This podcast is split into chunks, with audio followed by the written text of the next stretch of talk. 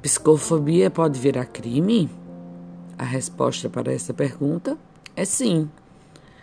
Tramita no Senado Federal o projeto de lei do Senado número 74 de 2014 que altera o decreto-lei número 2848 de 7 de dezembro de 1940 do Código Penal para tipificar o crime contra as pessoas com deficiência ou transtorno mental.